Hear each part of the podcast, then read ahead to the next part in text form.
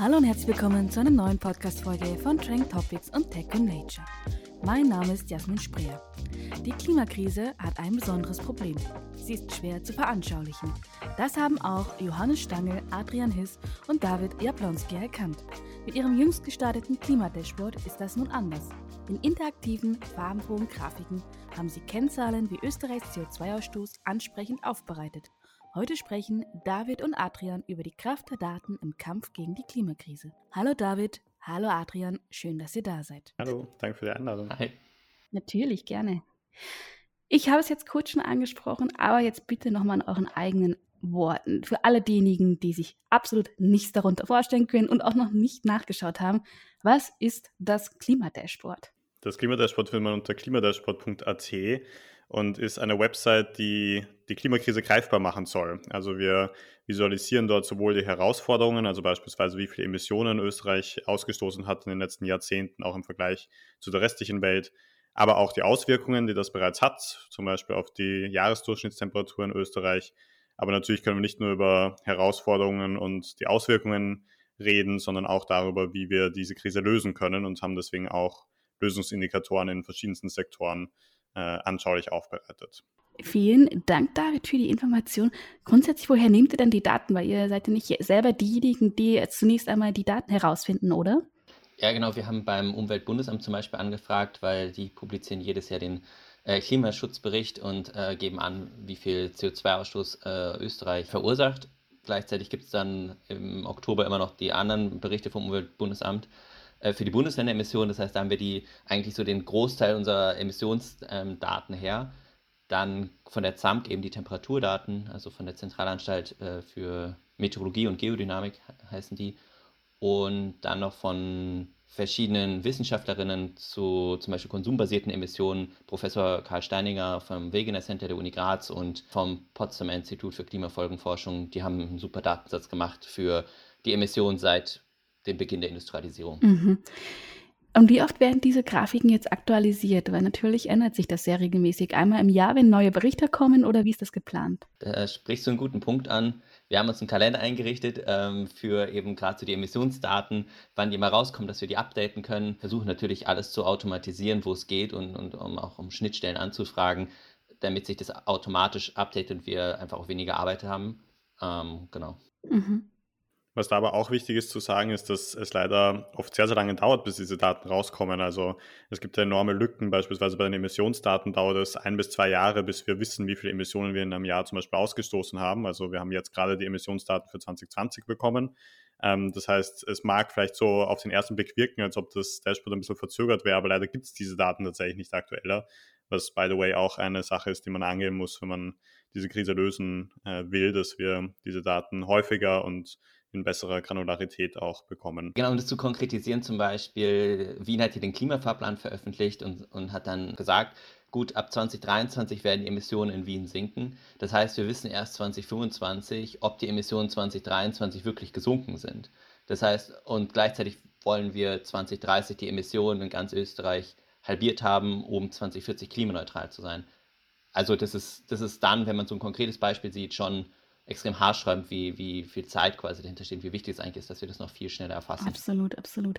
Darauf kommen wir gleich nochmal zu sprechen, aber jetzt grundsätzlich kurz zu eurem Background, bevor ähm, wir weiter ins Detail gehen, dass die Leute auch wissen, okay, wer sind die beiden Jungs eigentlich, die jetzt da uns die Klimakrise veranschaulichen wollen sozusagen oder beziehungsweise drei, wenn wir auch natürlich euer komplettes Gründerteam betrachten, weil ihr seid ja nicht unbedingt neu im Klimaaktivismus. Also der dritte von euch, Johannes, ist auch äh, der Gründer des österreichischen Ablegers von Fridays for Future. Warum wurden jetzt die Bemühungen von der Straße auf den virtuellen Raum ähm, verlegt? Glaubt ihr, das macht mehr Sinn, als zu protestieren?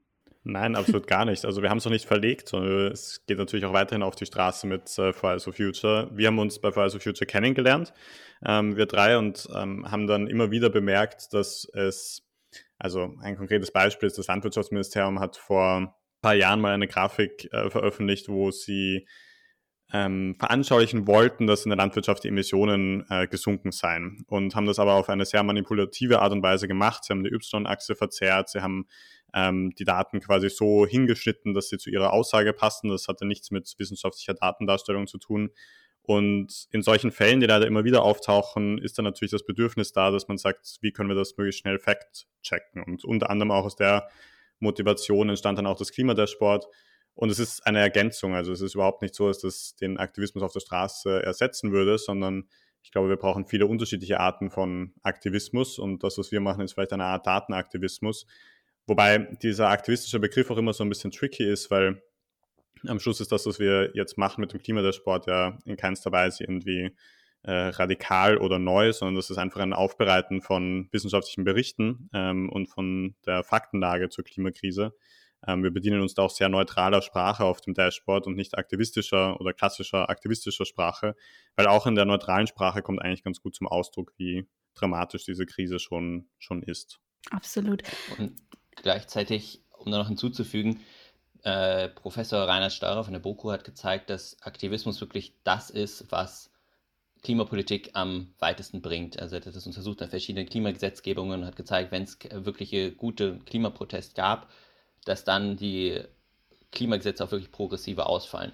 Und wir wollen auch mit dem Klima der Sport quasi möglichst vielen Leuten, von jung bis alt, ähm, ein Tool in die Hand geben, um sich zu empören, dass so wenig passiert.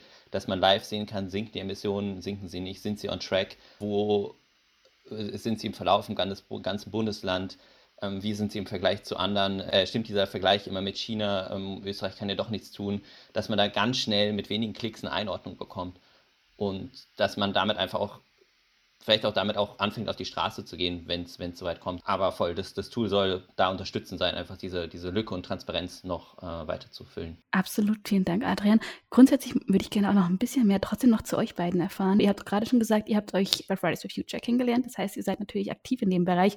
Aber woher nehmt ihr grundsätzlich trotzdem noch die Expertise, das jetzt äh, entsprechend die Daten zu visualisieren und wer steckt dahinter der Plattform, sodass man wirklich sicher sein kann, okay, das ist neutral und nicht aktivistisch getrieben. Wer seid ihr? Johannes studiert Computational Science im Master und macht jetzt gerade sein, fängt jetzt sein PhD an. Ich mache meinen Master gerade in äh, Kognitionsbiologie. Wir beide haben so ein, also haben viel mit Daten zu tun und, und auch statistischen Verfahren, äh, kennen uns in dem Sinne aus, sind jetzt so gesehen keine direkten Datenwissenschaftler, aber haben einfach viel in unserem Alltag mit Daten zu tun und, und äh, Darstellungsformen davon und dann über den Aktivismus bei Fridays for Future haben wir gesehen, okay, welche Daten braucht man häufig, welche weniger häufig, wo finden wir die Daten, wie werden die diskutiert im Kontext, ver verfolgen wir wirklich, äh, wie Experten die einschätzen und deswegen wollen wir auch eben ganz am Anfang so eine Emissionseinführung äh, zeigen, dass man die Emissionen auf viele verschiedene Arten und Weisen betrachten kann und nicht nur sagen, okay, das ist jetzt die einzige Art und Weise, wie wir das betrachten müssen, sondern dass man ein ganzes Bild ergibt und David äh, kann sich, glaube ich, gleich noch selber vorstellen, aber er ist halt ein Genie in, in, in Webdarstellungen. Genau, und hat da viel Erfahrung. David, würdest du dich auch als Genie bezeichnen? Nein, diese, diese ähm, äh, also diese Selbstbezeichnung weise ich ab, aber ich bin ähm, selbstständiger Designer und, und Webentwickler in Wien. Das heißt, beruflich beschäftige ich mich unter anderem auch sehr viel mit Wissenschaftskommunikation. Ich habe im letzten Jahr zum Beispiel das Impfdashboard gebaut vom Sozialministerium, also die Website, wo man sich informieren kann, wie viele Menschen bereits Covid-19-Schutzimpfungen bekommen haben und habe da auch daran mitgewirkt, dass diese Daten als Open Data zugänglich gemacht werden an Medien und an WissenschaftlerInnen. Und was man natürlich auch dazu sagen muss, ist, wir sind zwar die drei Personen, die dieses Dashboard ähm, bisher gebaut haben und, und tragen. Wir sind natürlich auch auf der Suche immer nach interessierten Menschen, die vielleicht in Zukunft mitarbeiten wollen. Wir lassen es aber natürlich auch immer wieder überprüfen von unseren Kontakten bei unterschiedlichen Institutionen. Ähm, also all die Institutionen, die zum Beispiel ihre Datensätze zur Verfügung stellen, werfen natürlich immer einen Blick drauf auf unsere Darstellungen, ob das äh, auch wissenschaftlich alles korrekt ist. Ähm, wir haben das große Glück, dass wir ganz tolle Kontakte haben bei ähm, unterschiedlichen WissenschaftlerInnen, die uns da auch sehr viel beraten und zur Seite stehen. Also auch so sichern wir uns ab, dass das, was wir machen, auch dem wissenschaftlichen Konsens entspricht und ähm, ebenso neutral und so objektiv, so sachlich wie möglich ist. Mhm. Das ist natürlich insbesondere, wenn es um die Daten geht und um, um, die Aufbereitung der Daten einfach ein sehr wichtiger Punkt entsprechend und eine Grundvoraussetzung, dass entsprechend auch die Glaubwürdigkeit gegeben ist. Datenvisualisierung, ihr habt es jetzt dargestellt, man kann auf eurer Seite sich das wirklich ganz niederschwellig anschauen, wie viele Emissionen werden verursacht, wo werden, in welchen Bereichen, in welchem Bundesland die höchsten Emissionen.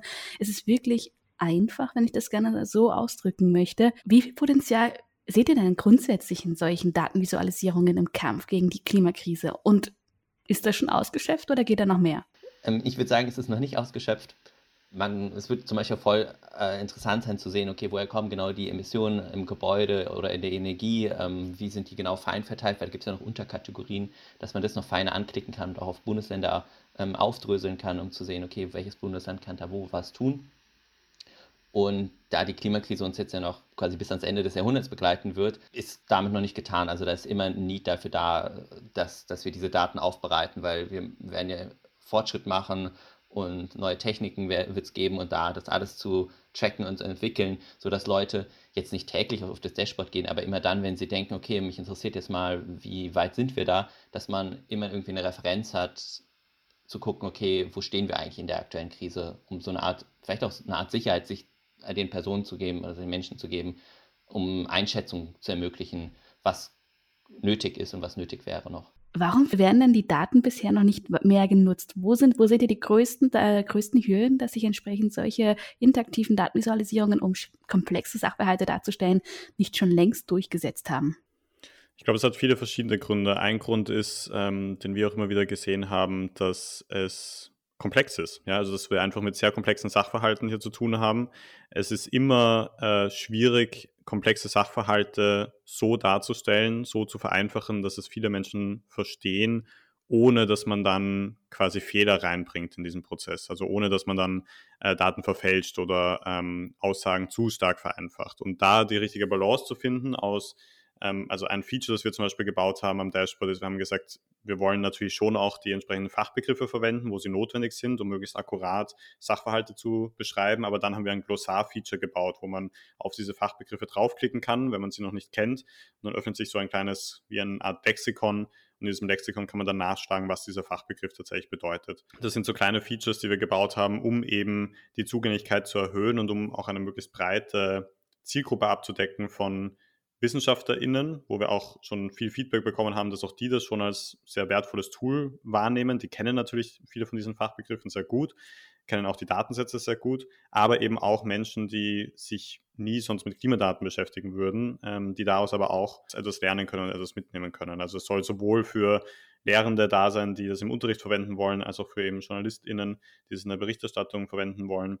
Und vielleicht zu dem Punkt auch nochmal. Ich glaube, wir müssen da auch, das sagt auch unser Mitgründer Johannes, immer so ein bisschen eine neue Climate Literacy entwickeln. Also quasi so ein Bewusstsein dafür, was sind denn die Begriffe, die wir verwenden, um über diese Krise zu reden. Eine Motivation für das Dashboard war ja auch so ein bisschen, während der Corona-Pandemie sind all diese verschiedenen Corona-Dashboards aufgeploppt und wir haben auf einmal angefangen, Freundesgruppen über die Sieben-Tages-Inzidenzen zu reden und äh, auf Basis von Zahlen auch unser eigenes tagtägliches Handeln geändert oder angepasst.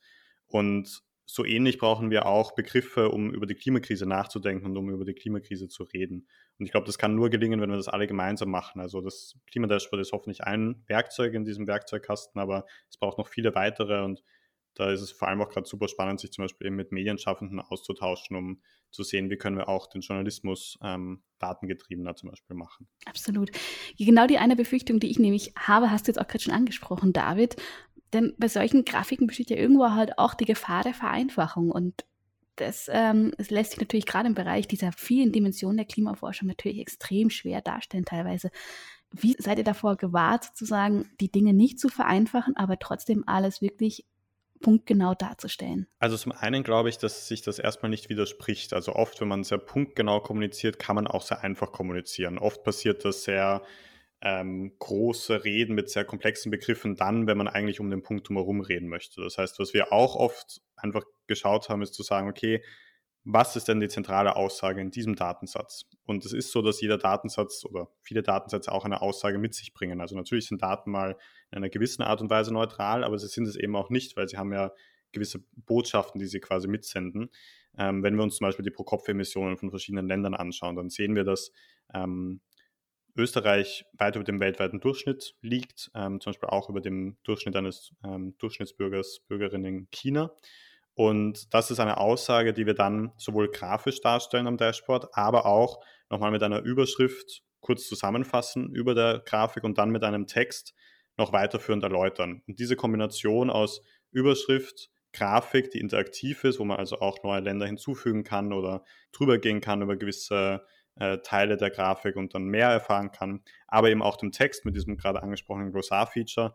Diese Kombination führt dann dazu, dass man sowohl auf den ersten Blick die Grundaussage versteht, aber auch, wenn man sich dann eben vertiefen möchte, alle notwendigen ähm, Datenpunkte auch noch dazu erhält. Und so diese unterschiedlichen Ebenen abzudecken, ist, glaube ich, das, das zentrale Werkzeug, um sowohl detailgetreu zu kommunizieren, aber trotzdem ähm, so einfach, dass es zugänglich ist für, für hoffentlich viele Menschen. Du hast es gerade schon angesprochen, David. Äh, auch bei euren interaktiven Grafiken wird ganz klar deutlich, dass natürlich der Pro-Kopf-Verbrauch der ÖsterreicherInnen im weltweiten ähm, Vergleich höher liegt als in manch anderen Ländern, die immer wieder an den Pranger gestellt werden. Du hast gerade schon genannt, China als Beispiel. Gab es denn jetzt schon Feedback? Ja, wir haben zum Beispiel auch also wirklich von, von Lehrerinnen äh, das Feedback bekommen, dass sie die Daten gerne und die Grafiken gerne in ihrem Unterricht zeigen wollen. Da ist zum Beispiel auch angedacht, dass wir bald die Daten, wo es möglich ist, als Download anbieten. Also, dass, dass man sie direkt runterladen kann, dass man sich nicht in jeden einzelnen Bericht reinklicken muss oder eventuell noch anfragen muss, sondern dass es äh, schnell geht, dass man die quasi sich eigenständig runterladen kann, sodass dann Schülerinnen und Schüler damit zum Beispiel eigene Grafiken basteln können im, im, im Unterricht. Genau, und auch sonst aus äh, teilweise auch aus Regierungskreisen haben wir schon gehört, dass sie die, dass es dort vorgestellt wurde und äh, sie teilweise Fragen hatten, wie manche Sachen äh, zu sehen sind und äh, Feedback hatten und dass wir das bitte weitermachen sollen. Und das ist ein super interessantes Projekt ist, das so aufbereitet zu sehen. Wir werden, kommen jetzt da auch schon Aktionen raus? Gab es da schon ein mögliches Feedback, dass entsprechende Learnings gezogen werden, um das dann entsprechend auch zu verwenden, die Daten? Oder ist es nur, ja, okay, jetzt wissen wir zumindest selber, was wir, wo wir stehen? was ich da spannend finde, ist, also konkret nein, aber was ich doch spannend finde, ist, dass diese, diese Anzahl dieser Counter und mit den Öl- und Gasheizungen ähm, zum Beispiel ziemlich oft zitiert wird und da denke ich mir, dass sowas zum Beispiel das Potenzial hat, hervorzuheben, hey, wir äh, müssen eigentlich 130 Gasheizungen pro Tag tauschen und allein die Hälfte davon sind eigentlich in Wien. Also wenn man das noch fein aufdröselt ähm, und das dann mal gegenchecken, okay, wie viele Installateure, Installateurinnen gibt es eigentlich in Österreich, die das machen könnten, äh, haben wir da ein Defizit oder müssen wir da eigentlich noch was ähm, angehen als Gesellschaft oder als, als, als Regierung? Voll, also da könnte sich zum Beispiel was schnell ergeben. Und die Öl- und Gasheizungsgrafik, die Adrian gerade angesprochen hat, ist Teil von unseren sogenannten Lösungsindikatoren, wo wir so ein bisschen eine Art Grid erstellen für den Weg in Richtung Klimaneutralität. Österreich hat sich ja selbst das Regierungsziel gesetzt, bis 2040 klimaneutral zu sein. Das ist sehr, sehr, sehr bald. Das sind 18 Jahre. Und weil du gerade angesprochen hast, Jasmin, wie langfristig sehen wir dieses Projekt? Wir denken alle drei, dass es zumindest für diese 18 Jahre bis zum Punkt der Klimaneutralität ähm, und mal schauen, ob es tatsächlich sich in 18 Jahren ausgeht, ähm, natürlich eine Begleitung braucht von diesem politischen Prozess. Also wir müssen regelmäßig checken, sind denn die Pläne, die sich die Politik selbst setzt, tatsächlich auch eingehalten worden? Wenn nicht, was müssen wir daraus für Konsequenzen ziehen? Ähm, und was sind vielleicht auch eben Punkte, an denen wir ansetzen können, um Emissionen zu reduzieren? Also ähm, an sich ist, glaube ich, auch vielen in der politischen Entscheidungsebene grundsätzlich klar, was die Herausforderung ist. Wir müssen die Emissionen reduzieren, wir müssen auf Netto Null kommen, aber den Weg dorthin, darüber gibt es noch sehr viel Unklarheit. Und es gibt natürlich unterschiedliche Levels an Motivation, nenne ich es mal, diesen Weg auch möglichst schnell zu beschreiten.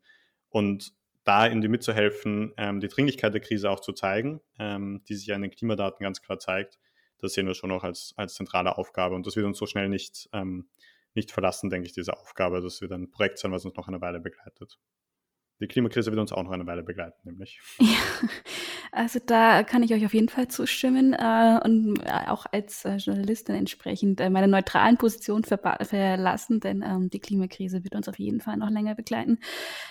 Aber das ist genau der, der Punkt, den du gerade ansprechen wolltest, und das, wir kommen jetzt langsam zum Ende, aber genau das war jetzt gerade auch noch ein, ein Gedanke, den, den ich hatte. Denn gerade in der Kommunikation rund um die Klimakrise ist natürlich auch, das ist oftmals werden verschiedene Daten und verschiedene ähm, Ereignisse entsprechend dargestellt, als, als Katastrophe sozusagen. Aber danach verpufft es dann wieder, wenn es ums konstruktive, konstruktive Ansätze geht. Aber das heißt, ihr wollt diesen lösungsorientierten Ansatz entsprechend auch weiterhin in den Vordergrund stellen oder wie seht ihr da die Möglichkeiten, das auch äh, Lösungen zu visualisieren? Also definitiv ähm, wollen wir es weiter, weiter behandeln und, und noch also viel feinfächiger aufbereiten, wo welche Bundesländer zum Beispiel, also möglich wäre zum Beispiel, welche Bundesländer Potenziale für welche erneuerbaren Energien ähm, bei sich vermehrt äh, bereitzustellen, dass man sowas anbietet. Also eine Diskussion für, um die Klimakrise ist ja überhaupt nicht förderlich, wenn man immer nur Doomsday macht und sagt, okay, oh, wir haben schon wieder den Kipppunkt überschritten und das und das, weil dann, dann ist man blockiert im Kopf. Ganz und genau. Ja. Da hilft es dann einfach, so wie jetzt auch bei Fridays for Future, man, man ist vielleicht alleine ein bisschen eingeschüchtert von den Folgen der Klimakrise, aber man trifft sich dann zusammen, organisiert Proteste und, und spürt sich gegenseitig und merkt, dass man doch zusammen was krass, krasses verändern kann. Und so auch vielleicht bei, bei dem Dashboard, dass das auch wieder ein, äh, ist ja auch quasi aus Fridays for Future mit entstanden, weil wir uns dort kennengelernt haben, ist auch wieder ein Schritt zur Lösung, das da unterstützt, dass, dass die Gesellschaft merkt, okay, ja, es sind gerade düstere Aussichten, aber wir können noch was machen und, und wir können auch noch eine nachhaltige Gesellschaft schaffen, die dann auch in vielen Teilen gerechter ist als das, was, was heute existiert. Eine letzte Frage an euch beide. Das Klimadashboard ist ja jetzt kein, kein Hauptberuf bei euch, kein, keine Haupttätigkeit. Wie wollt ihr sicherstellen, dass ihr die nächsten 18 Jahre da auch die Zeit habt, das entsprechend dann auch weiter zu pflegen? Habt ihr vor, dass es wirklich vielleicht mal als, als Startup oder ähnliches draus wird? Oder wie könntet ihr euch das vorstellen, dass sich das die nächsten, sagen wir mal, 20 Jahre auch entsprechend weiter pflegen lässt? Also ich denke, Stand heute wird es immer ein nicht kommerzielles Projekt bleiben. Wir wollen uns jetzt nicht irgendwie abhängig machen von kommerziellen Interessen. Gleichzeitig wird es sicherlich auch so sein, dass das Team wächst und gedeiht mit der Zeit, dass wir das nicht allein zu dritt natürlich machen, weil es auch wichtig ist, bei einer Krise, die uns alle betrifft, auch ein diverses Team zu haben und ein vielfältiges Team zu haben, das auch an der Lösung von dieser Krise arbeitet. Und ich glaube, das ist auch am Schluss so ein bisschen der, der Schlüssel zum Erfolg. Also es, es braucht eine Nachhaltigkeit, auch eine Art und Weise, wie wir Projekte zum Thema Nachhaltigkeit und zum Thema Klimakrise angehen. Deswegen achten wir sehr gut darauf, dass wir äh, jetzt eben unter anderem auch das Team vielleicht ein bisschen vergrößern, ähm, unterschiedliche Expertisen damit reinholen und auch die Strukturen aufbauen, die notwendig sind, um sowas sehr langfristig auch zu betreiben. Ähm, aber das wird jetzt weniger die Form eines Startups nehmen im Sinne von profitorientiert oder kommerziell, sondern wird ähm, immer ein, ein nicht kommerzielles Projekt bleiben, das wir machen, weil wir es wichtig finden, dass es existiert ähm, und nicht, um damit Geld zu verdienen. Mhm. Und was sind so die nächsten Steps, die ihr euch vorgenommen habt? Vielleicht Adrian? Ähm, das wäre zum Beispiel was Richtung Hitzetage, Sommertage, Tropennächte, sowas ähm, aktiver zu ähm, messen, aber auch das nicht also möglichst regional vielleicht zu erfassen, dass, dass man in jedem Bezirk oder in vielen Gemeinden eine Beziehung dazu findet, okay, wie wirkt sich das eigentlich bei mir aus? Nicht immer nur hört, okay, in Wien ist es so, sondern dass man das wirklich auch viel regionaler anbietet. Äh, sowas ist zum Beispiel angedacht. Ähm, noch konkretere Tracker von Emissionen der, der Bundesländer oder äh, der Regierung, da deren Ziele quasi, dass es noch nachvollziehbarer ist, auch in anderen Sprachen das noch anzubieten als in Deutsch und Englisch, dass es halt ähm, auch noch viel zugänglicher ist. Voll, aber das ist halt dann doch einiger Aufwand, aber ähm, das, das Jahr ist ja noch lang, also da haben wir noch ähm, einiges vor, genau. also noch einiges zu tun. Als Anna, meine letzte Frage an euch, und es ist, ähm, ihr dürft euch was wünschen sozusagen im Bereich Datenverfügbarkeit. Ihr habt es vorher gerade schon gesagt, dass ähm, es dort noch einige Baustellen gibt. In kurzen Sätzen, was wünscht ihr euch, was muss gemacht werden, dass sich entsprechend die Daten auch verfügbar, äh, einfacher verfügbar sind in Österreich, dass solche Arbeiten entsprechend vereinfacht werden? Fang mal an, ähm, David. Also die Wunschliste ist sicherlich lang, aber äh, ein zentraler Punkt, den ich vorhin schon angesprochen habe, ist, wir brauchen Emissionsdaten schneller und granularer, ähm, weil nur so können wir auch, wie Adrian schon gesagt hat, auch tracken, ob Ziele tatsächlich eingehalten werden, nicht mit zwei Jahren oder drei Jahren Verspätung, sondern direkt, wenn diese Ziele eingehalten werden müssen. Und Open Everything. Also es gibt keinen Grund, warum wissenschaftliche Institutionen, insbesondere die, die ähm, auch mit Steuergeld arbeiten, ähm, nicht all ihre Datensätze so zugänglich machen, dass sie von WissenschaftlerInnen, von ähm, Medienschaffenden, von der interessierten Allgemeinheit ver äh, verwendet werden können. Und da braucht es einfach auch ein Umdenken. Das ist in Österreich leider allgemein noch sehr verfahren in dieser Welt von äh, erstmal behalten wir alles für uns und nur wenn jemand ganz lieb fragt und es nicht zu viel Aufwand ist, dann veröffentlichen wir es. Ähm, das muss sich noch umkehren. Wobei wir da, muss ich auch gleich ergänzen, schon gemerkt haben, dass es eigentlich bei den wissenschaftlichen Institutionen, mit denen wir da zusammengearbeitet haben, eher eine riesengroße Bereitschaft gibt. Aber da fehlt es dann oft eher an den Ressourcen, aber die haben immer eigentlich sehr offen reagiert, wenn wir zu ihnen kamen und sie gefragt haben, ob sie uns Daten geben möchten. Dafür sind wir auch sehr dankbar. Aber das ist definitiv etwas, was sich vielleicht der Mindset auch noch ein bisschen verändern muss ähm, im, im Angehen von dieser Krise. Adrian, was steht auf deiner Wunschliste noch? Also definitiv die Datenverfügbarkeit. Also zum Beispiel auch Gasheizung, Ölheizung, wissen wir vor zwei Jahren. Klimaschädliche Subventionen, da soll es eine neue umfassende Liste geben. Die wurde letzten Sommer versprochen äh, von der Bundesregierung, ist immer noch nicht da. Ähm, also es sind jetzt nicht nur Institutionen, die sozusagen Sachen schneller was eben können, sondern auch die Regierung, äh, die da aktiv dran arbeiten kann. Und es wäre so viel mehr geholfen, weil dafür auch, wenn wir wissen, wie viel wir Falsches fördern, ähm, wenn das gut aufbereitet ist, das wäre ein Traum. Absolut. Ich hoffe, diejenigen hören uns und äh, vielleicht der trifft das richtige Ohr in dem Moment, dass man sich da entsprechend auch ähm, zumindest einen Denkanstoß gibt. Denn am Ende ist die Klimakrise etwas, was uns alle betrifft. Ihr beiden, ähm, vielen Dank für das Gespräch. Es war sehr interessant und ich ähm, werde das Klimadashboard ab sofort äh, täglich im Blick haben oder jeden zweiten Tag und entsprechend äh, meine, meine Schlüsse daraus ziehen. Ich danke euch auf jeden Fall für das Gespräch. Dankeschön. Dankeschön.